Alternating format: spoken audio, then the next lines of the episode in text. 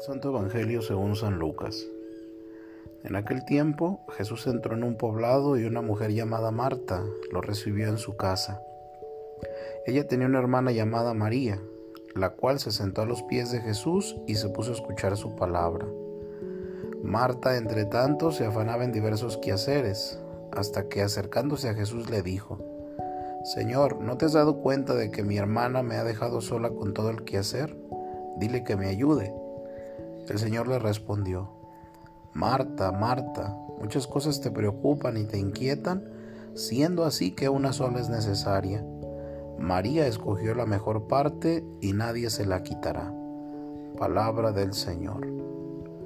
Hoy también nosotros, atareados como vamos a veces por muchas cosas, hemos de escuchar cómo el Señor nos recuerda que hay necesidad de pocas, o mejor, de una sola el amor, la santidad. Es el punto de mira, el horizonte que no hemos de perder nunca de vista en medio de nuestras ocupaciones cotidianas, porque ocupados lo estaremos si obedecemos a la indicación del Creador. Sean fecundos y multiplíquense, llenen la tierra y sométanla. La tierra, he aquí nuestro lugar de encuentro con el Señor. No te pido que los retires del mundo, sino que los guardes del maligno. Si el mundo es altar para nosotros y para nuestra entrega a Dios y a los otros, somos del mundo, pero no hemos de ser mundanos.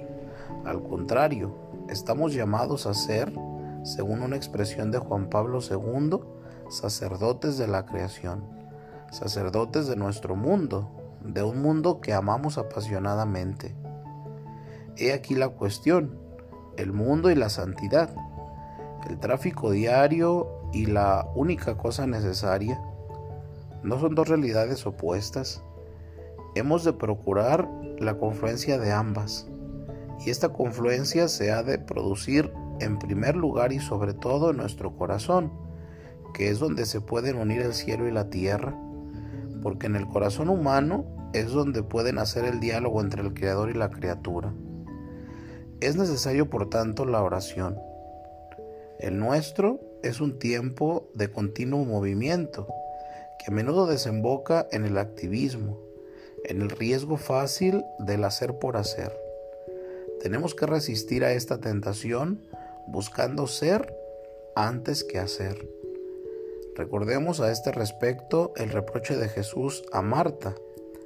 Tú te afanas y te preocupas por muchas cosas y sin embargo solo una es necesaria. No hay oposición entre el ser y el hacer, pero sí que hay un orden de prioridad, de precedencia. María ha elegido la parte buena, que no le será quitada.